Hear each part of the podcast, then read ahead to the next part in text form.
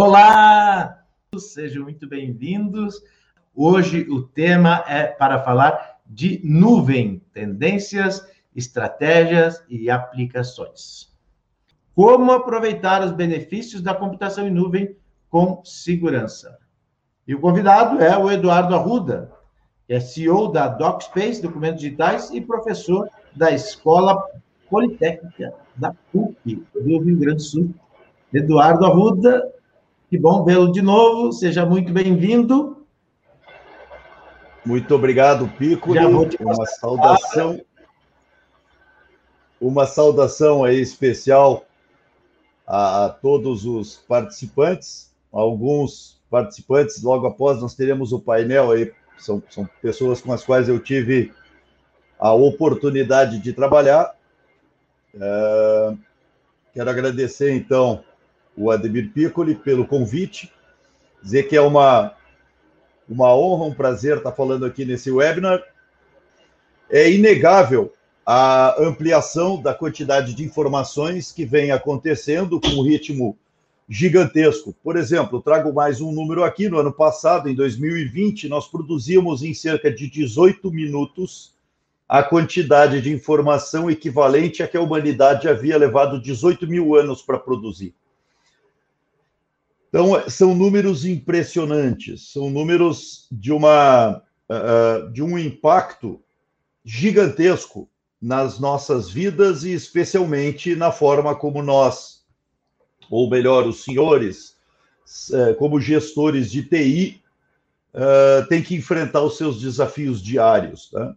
especialmente aqueles que atuam no Poder Judiciário. O Poder Judiciário, ao longo dos últimos 30 anos, vem passando por ciclos sucessivos de uh, melhoria das suas soluções de suporte.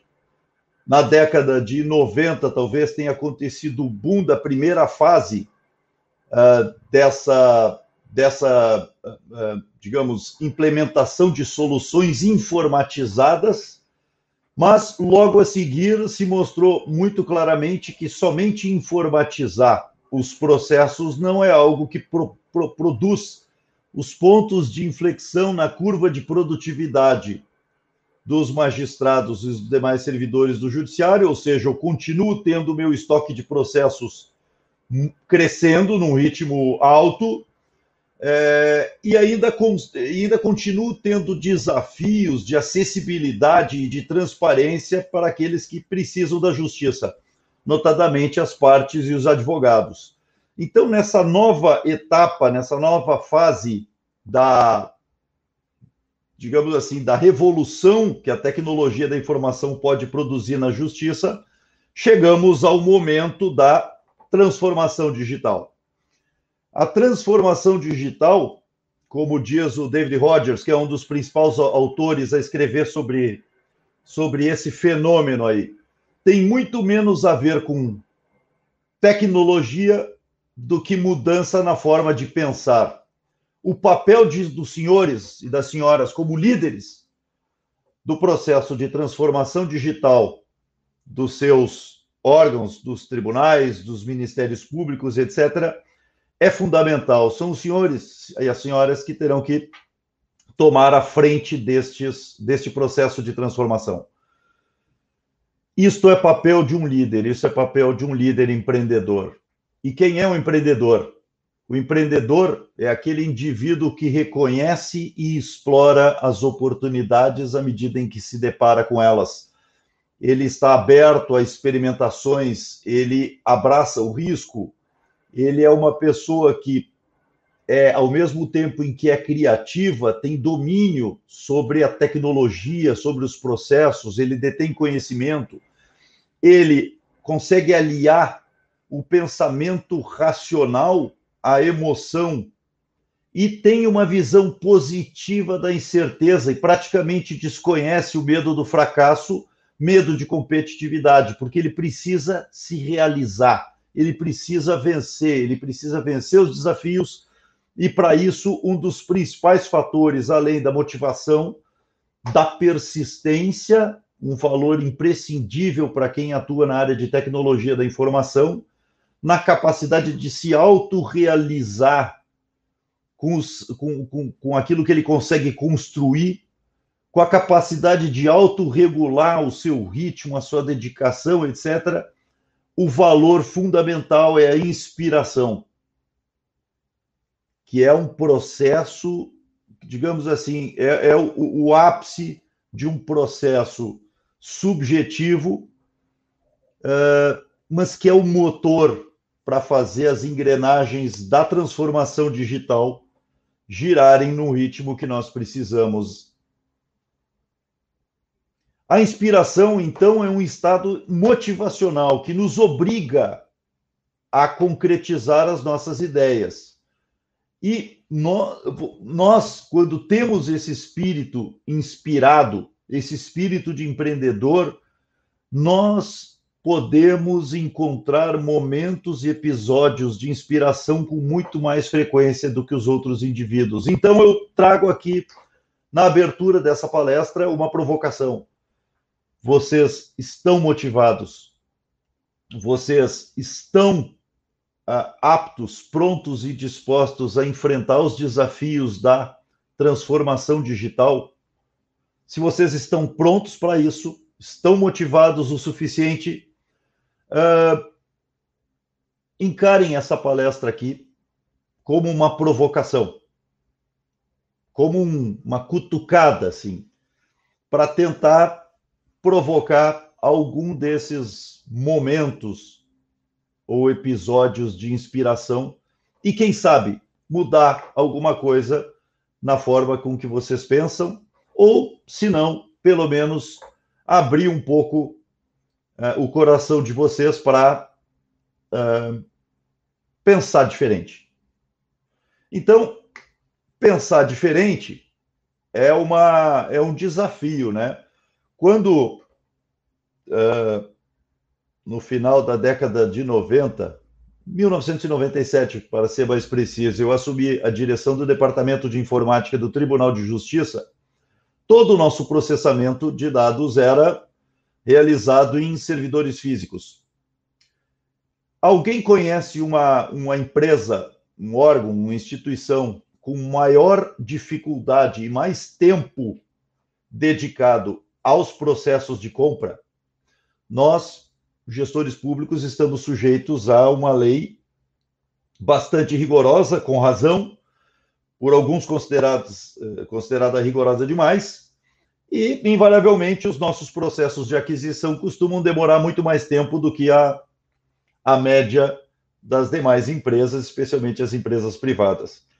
Adquirir itens eh, de tecnologia da informação complexos, como servidores, equipamentos de rede, equipamentos de e softwares de segurança, é algo extremamente custoso, não só em termos financeiros, mas em termos de tempo e necessidade de dedicação. Uh, no início dos anos 2000, nós demos um salto. Nós reduzimos a nossa necessidade de aquisição de equipamentos na medida em que começamos a utilizar soluções baseadas em máquinas virtuais. Isso aumentou a densidade de processamento dos nossos data centers, mais uh, serviços rodando em menos equipamentos. E atualmente nós temos ainda uma abordagem muito mais leve, que exige muito mais, menos capacidade computacional, que é a possibilidade de hospedar esses serviços em servidores que executam uh, uh, container engines, engines uh, dedicadas a processamento de containers, que são uma forma muito mais leve, muito mais rápida em termos de inicialização e, e, e processamento do que as soluções baseadas nos hypervisors das engines de uh, virtualização. Mas boa parte dessas, uh, dessas arquiteturas de, de aplicações hoje rodam on-premises, rodam nas nossas infraestruturas locais, nos nossos data centers, que é esta área aqui, né, on-premises. Quando nós passamos para estruturas na nuvem, nós temos à disposição três gerações de, de, de serviços da nuvem. A nuvem iniciou com a oferta de ambiente de virtualização, eu podia criar máquinas virtuais. Num segundo momento, eu passei a contar com engines de, de, de, de suporte a containers é, providas como serviço, ou seja, eu não precisava mais criar máquinas virtuais e executar os meus containers sobre essas máquinas virtuais. Os provedores de serviços da nuvem passaram a disponibilizar é, farms ou, ou clusters já prontos. Eu absolutamente ignoro a existência dos servidores físicos e eu somente tenho que especificar a estrutura dos containers e dispará-los, colocá-los para rodar. E, atualmente, uma série de serviços sendo disponibilizados na modalidade serverless e algumas uh, alternativas, inclusive é, com baixa necessidade de codificação. Serverless Services. Então, essas possibilidades estão aí à nossa disposição. Quando nós vamos avaliar a alternativa de migrar serviços para a nuvem, basicamente duas preocupações vêm à nossa mente. A primeira delas diz respeito a o custo total de propriedade de uma solução eh, local, on-premises, versus uma solução na nuvem. Veja bem, temos os custos diretos de aquisição de soluções eh, baseadas em infraestrutura on-premises, nos nossos data centers. São os custos de aquisição de servidores, custos de aquisição de equipamentos de rede local e os equipamentos do núcleo da nossa rede, equipamentos para uh, construção das nossas redes de armazenamento, dispositivos e softwares de segurança, firewall, uh, soluções de prevenção de, de invasões, de detecção de invasões, antivírus, etc. Algo extremamente importante. Abro aqui um pequeno parêntese. Vocês devem estar a par de que o Tribunal de Justiça do Rio Grande do Sul ele uh, sofreu um ataque. Ainda existe pouca informação a respeito dele, mas, muito, mas já foi divulgado que é um ransomware. Criptografou parte dos dados uh, armazenados nos computadores, uh, nas estações de trabalho e notebooks, e muito provavelmente parte dos dados armazenados nos servidores e dispositivos de armazenamento de dados da rede. Provocou a indisponibilidade por quatro dias, cinco dias, melhor dizendo, e somente aos poucos a, a, o acesso aos sistemas foi retornando. Obviamente, os primeiros sistemas que foram uh, disponibilizados novamente foram sistemas baseados em tecnologias web, sistemas uh, que executam uh, na web, e os sistemas baseados em tecnologia, arquitetura cliente-servidor, para uso local ainda continuam indisponíveis. Uh, então, isso traz uma preocupação muito grande com aspectos relacionados à segurança, backup, fora a questão da infraestrutura física dos próprios data centers e quando nós pensamos em uh, continuidade de negócio e plano de recuperação de desastre, não há como não considerar termos replicação de dados entre data center. Isso tudo como custos diretos de aquisição. Os custos derivados, vários deles são muito maiores quando contabilizado o tempo que nós temos que dedicar para a sua uh, para a execução, por exemplo, de projetos ou a própria operação da infraestrutura, do que o custo direto uh, empreendido, por exemplo, em contratação de suporte e de consultorias. Então, se vocês imaginarem quanto da equipe de vocês hoje se dedica à manutenção da infraestrutura on-premises, uh, talvez vocês se uh, surpreendam. Colocar isso na ponta do lápis, numa planilha Excel, é um desafio bem interessante. Né? É um desafio similar a, por exemplo, avaliar se é mais uh, interessante adquirir um automóvel ou andar com a, a, a transporte por aplicativos. Eu fiz essa experiência. Não há Excel que resista à, à, à atratividade do custo de usar transporte por aplicativos. Nós somos da área de TI, nós somos da área de exata, nós estamos acostumados a ir fundo nas questões técnicas. E eu uh, afirmo para vocês, eu fui muito fundo. É uma loucura ter um automóvel hoje em dia. Se vocês levarem todos os custos em consideração. Mas é uma tortura depender de transporte por aplicativos. Chega um momento em que você não aguenta mais. Você quer comprar um carro não porque é mais barato, mas, simplesmente porque é mais confortável. Então, um, uma reflexão que eu, que eu trago para vocês. Ainda há muita resistência, menor, mas ainda muita resistência em fazer um movimento de migração para a nuvem, especialmente dos sistemas considerados de missão crítica, sistemas mais importantes. Será que isto é uma decisão ou é um sentimento baseado em informações técnicas? Ou será que nós estamos mais acostumados a trabalhar on-premises, nos sentimos mais confortáveis?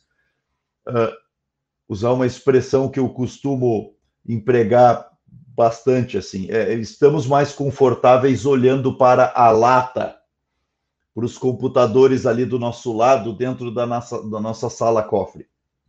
Pois bem, em 2011, eu deixei o Poder Judiciário, fiz a, inicia, a, a transição para a iniciativa privada, para realizar um sonho antigo de empreender.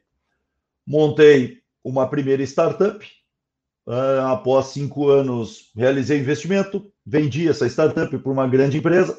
Montei uma segunda startup, com a qual eu estou até hoje, a DocSpace, e uma das soluções que nós desenvolvemos foi uma, uma plataforma para suporte à tramitação de atos notariais e registrais 100% digitais. Mas já em 2011, na primeira startup, eu fiz um movimento de transição completa de infraestrutura on-premises para infraestrutura na nuvem. E desde lá, nenhuma das minhas empresas tem um equipamento próprio sequer. 100% nuvem. E o que nós percebemos com isso?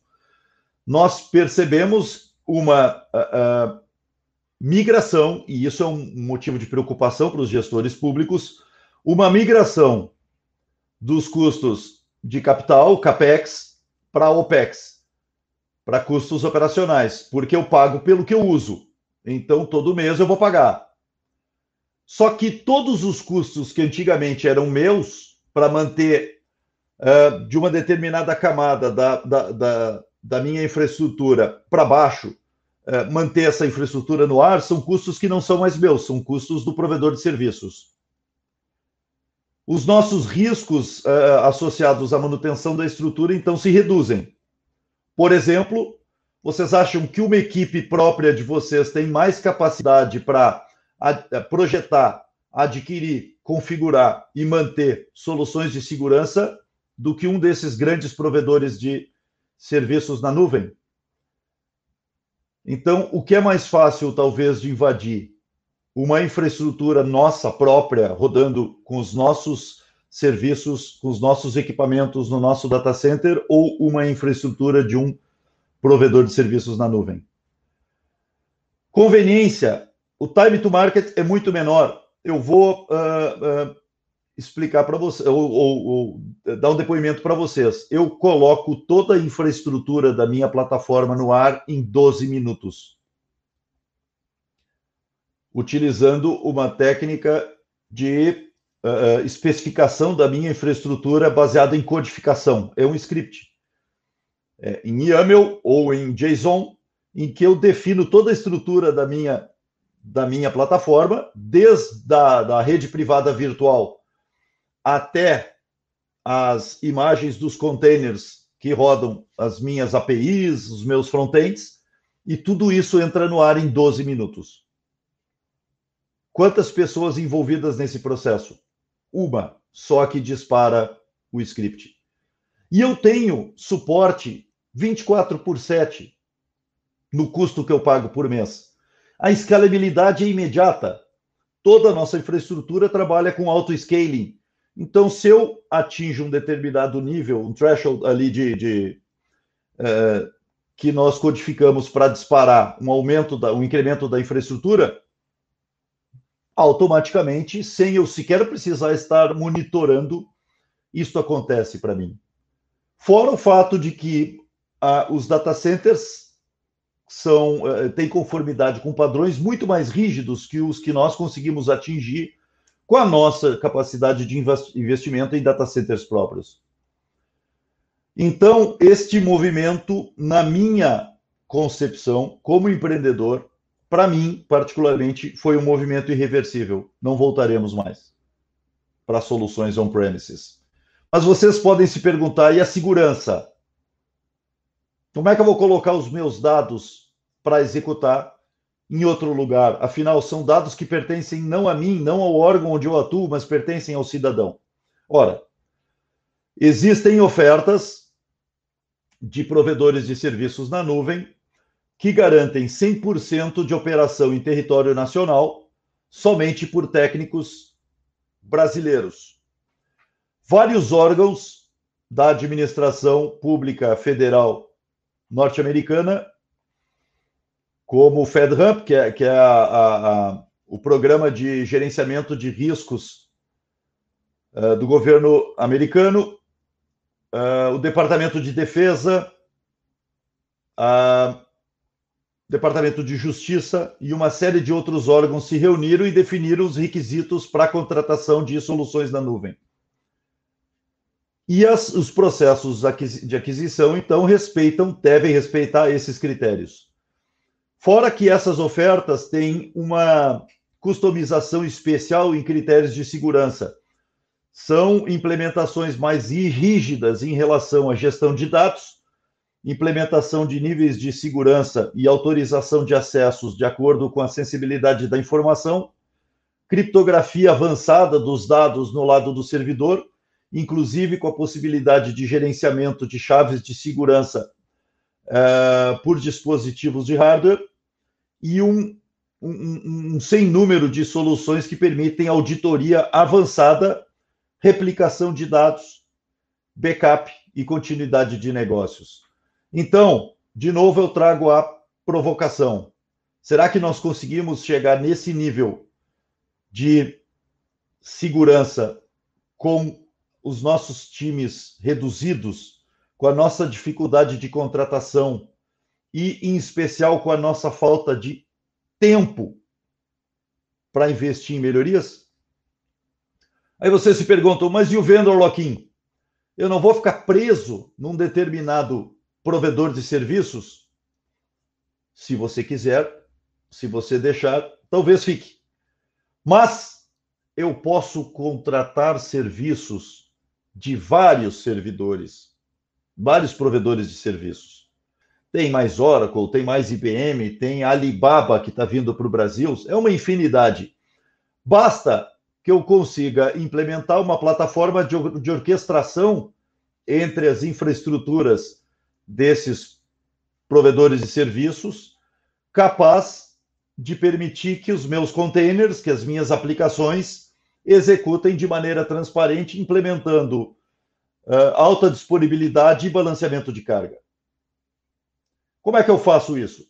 Eu faço isso trabalhando com tecnologias que me permitem construir soluções de multi-cloud. São soluções que, uh, congre que congregam, que uh, tornam em conjunto serviços de mais de um provedor de serviços na nuvem. Então, uma pesquisa recente da Wakefield indicou que mais de 80% dos executivos de TI têm preocupação em ficar preso a uma única oferta de serviços na nuvem, o famoso vendor lock-in. E a solução indicada tem sido a implementação de soluções baseadas em multi-cloud ou soluções de cloud híbrida, soluções em que eu tenho parte dos serviços executando nos provedores de serviços na nuvem e parte dos serviços em infraestrutura on-premises. Óbvio, existem vários pontos de atenção. As plataformas de orquestração de, de, de containers, de serviços, ainda não estão tão uh, simples ou tão avançadas quanto nós uh, uh, gostaríamos. E existe uma certa heterogeneidade nas tecnologias das engines de suporte a containers. Então, orquestrar a execução de serviços em fornecedores de serviços na nuvem diferentes é, é, é, um desafio ainda técnico. Mas se fosse fácil, não tinham nos chamado, não é verdade? Então, nós temos que encarar esse desafio e fazer isso aí funcionar. Outra preocupação é com relação a tempos de latência de rede e como isso afeta as redes uh, intercontainers, as redes internas de comunicação entre os containers. E um ponto aí que a gente deve considerar é o que eu referenciei lá da minha experiência de subir uma infraestrutura em 12 minutos. Eu não configuro mais servidor, eu não abro terminal, eu não faço nada. Eu especifico um script e esse script põe para rodar a minha arquitetura, a minha plataforma. Isso é uma economia gigantesca. Então, embora nós tenhamos esses pontos de atenção, nós temos vantagens uh, assim sem precedentes com a utilização desse tipo de tecnologia. Mas como é que eu me preparo para isso? É, exige uma preparação, não é da noite para o dia pegar os meus sistemas, os meus serviços e subir para uma multi-cloud. Não, eu tenho que repensar os meus sistemas.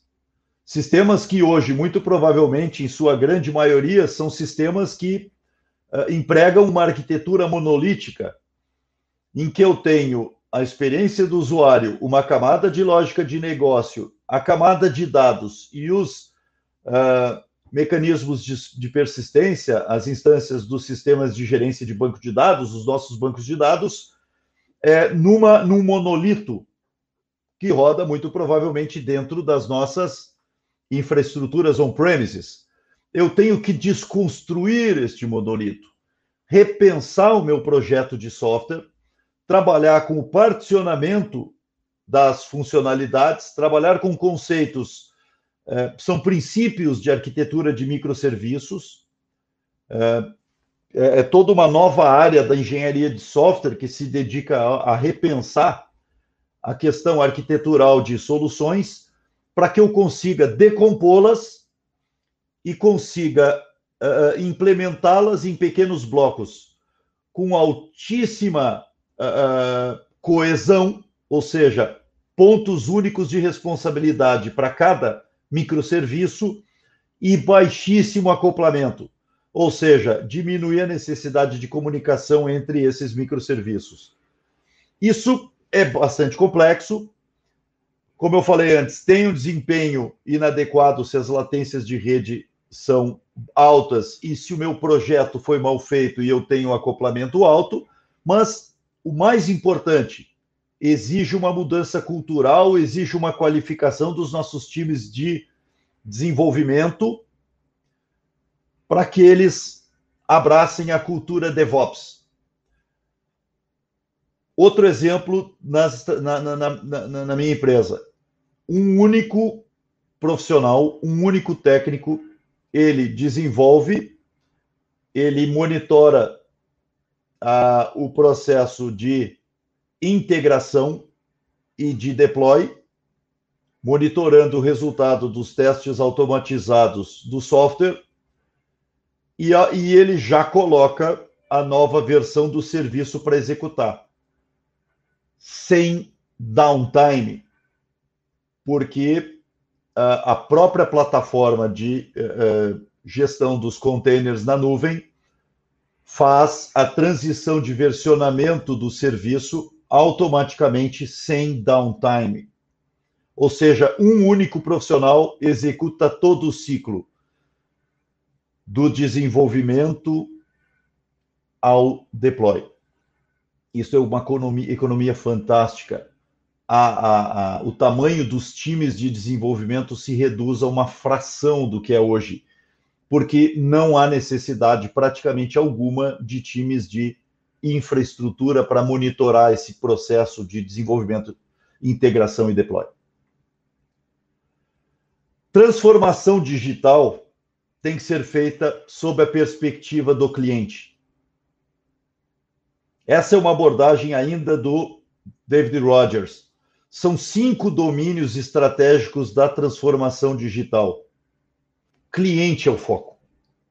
Será que ele está preocupado se a minha infraestrutura é on-premises ou é na nuvem, ou ele está preocupado em ter um acesso mais fácil à justiça, ter uma solução jurídica para os seus problemas a tempo e a hora, uma boa solução para suas demandas ao judiciário o mais rápido possível e da maneira mais simples possível.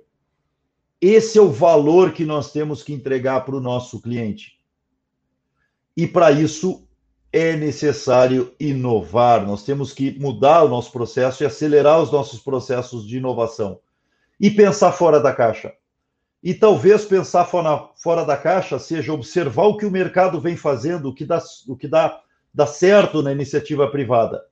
E o que vem dando extremamente certo na iniciativa privada é a cultura da plataforma.